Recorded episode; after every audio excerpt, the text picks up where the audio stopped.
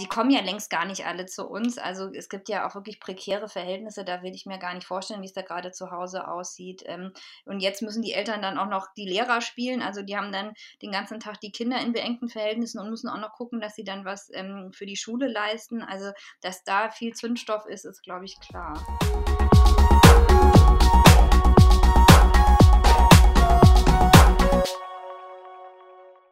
Corona-Kollaps?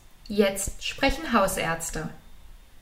Mein Name ist Jana Kötter, ich bin Redakteurin bei der Hausarzt und in meinen regelmäßigen Gesprächen mit Hausärztinnen und Hausärzten in ganz Deutschland ist in den vergangenen Wochen auch immer wieder das Thema Kinderbetreuung zur Sprache gekommen. Schulen und Kitas sind mittlerweile seit Wochen zu. Wie macht das eine Hausärztin? Das habe ich Dr. Jana Husemann gefragt. Sie ist niedergelassen in Hamburg und aktiv im dortigen Hausärzteverband, ist selber Mutter, aber beispielsweise auch Arbeitgeberin von MFA mit schulpflichtigen Kindern. Jana, auch du als Hausärztin hast ja einen systemrelevanten Beruf. Wie habt ihr denn die Kinderbetreuung geregelt?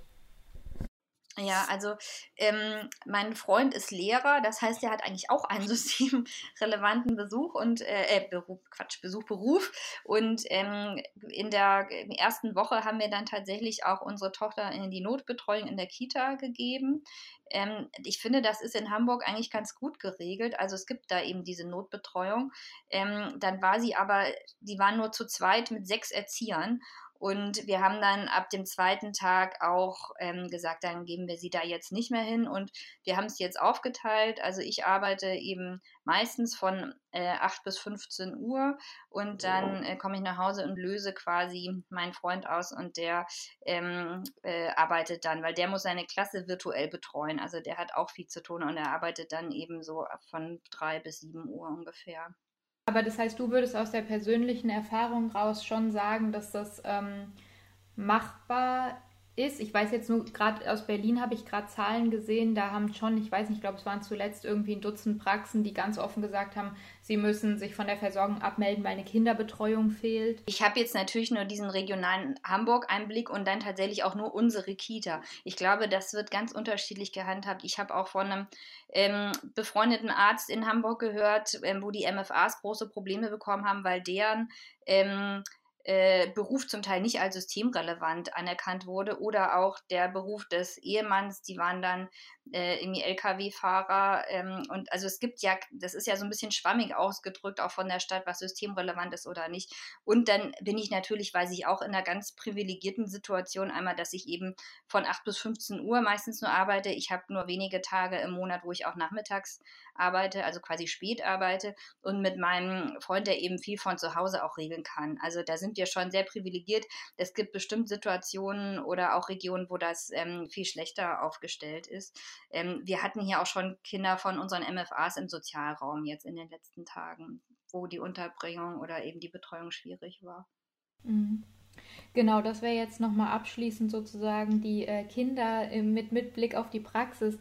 Ist das denn was, wo du auch viel mehr mit konfrontiert bist, dass zum Beispiel Arbeitnehmer sagen, Mensch, mein Kind ist doch krank oder ich kann die Kinderbetreuung nicht stemmen, können Sie mir da als Hausärztin nicht helfen?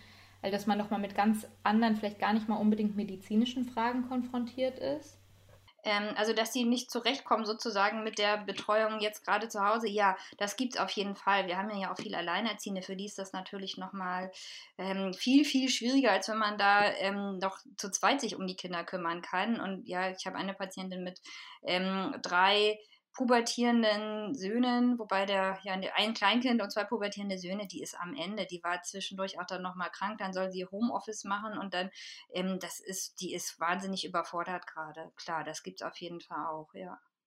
Und viel kriegen wir ja auch gar nicht mit. Also ich stelle es mir, also die kommen ja längst gar nicht alle zu uns. Also es gibt ja auch wirklich prekäre Verhältnisse, da will ich mir gar nicht vorstellen, wie es da gerade zu Hause aussieht. Ähm, und jetzt müssen die Eltern dann auch noch die Lehrer spielen. Also die haben dann den ganzen Tag die Kinder in beengten Verhältnissen und müssen auch noch gucken, dass sie dann was ähm, für die Schule leisten. Also dass da viel Zündstoff ist, ist, glaube ich, klar.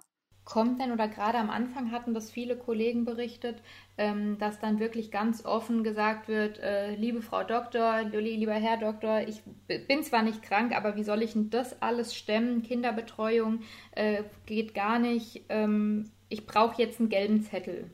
Ja. ja, klar kommt das vor. Und dann ist man immer in einer wirklichen äh, Zwickmühle, finde ich, und in einem Gewissenskonflikt, weil wir können natürlich in der Hausarztpraxis ähm, ja, Systemfehler sozusagen ähm, auch nicht lösen. Und ähm, wenn man das dann so ein bisschen verschleiert, ändert sich vielleicht auch im Endeffekt nichts. Aber eventuell gab es dann doch auch mal ein paar Ausnahmen, wo ich gesagt habe, dann sagen Sie mir jetzt bitte, dass Sie erkältet sind und dann bekommen Sie das.